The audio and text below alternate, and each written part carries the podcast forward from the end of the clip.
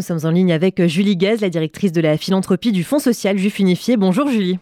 Bonjour Margot.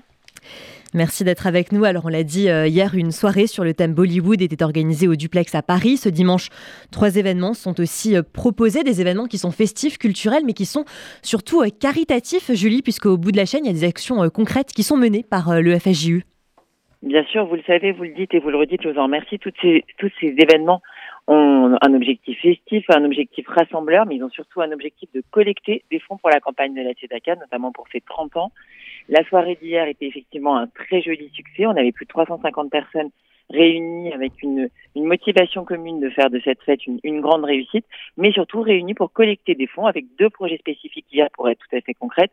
Un qui portait sur les bourses cantines, vous le savez, un des projets phares de la campagne de la TEDACA, puisqu'avec les bourses cantines, on délie pas moins de 400 000 repas pour des enfants boursiers, et le second qui était pour offrir des séjours adaptés à des jeunes adultes en situation de handicap. Et alors, euh, Julie, la campagne Charity s'ouvre aussi euh, dimanche pour récolter le plus de dons possible. Oui, la campagne de Charity qui est maintenant un incontournable hein, de la campagne de la TEDACA, campagne durant laquelle des tonnes d'ambassadeurs et de bénévoles se mobilisent pendant trois jours.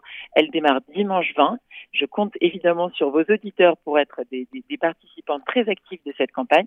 La spécificité de cette campagne, c'est que les dons sont doublés pendant trois jours.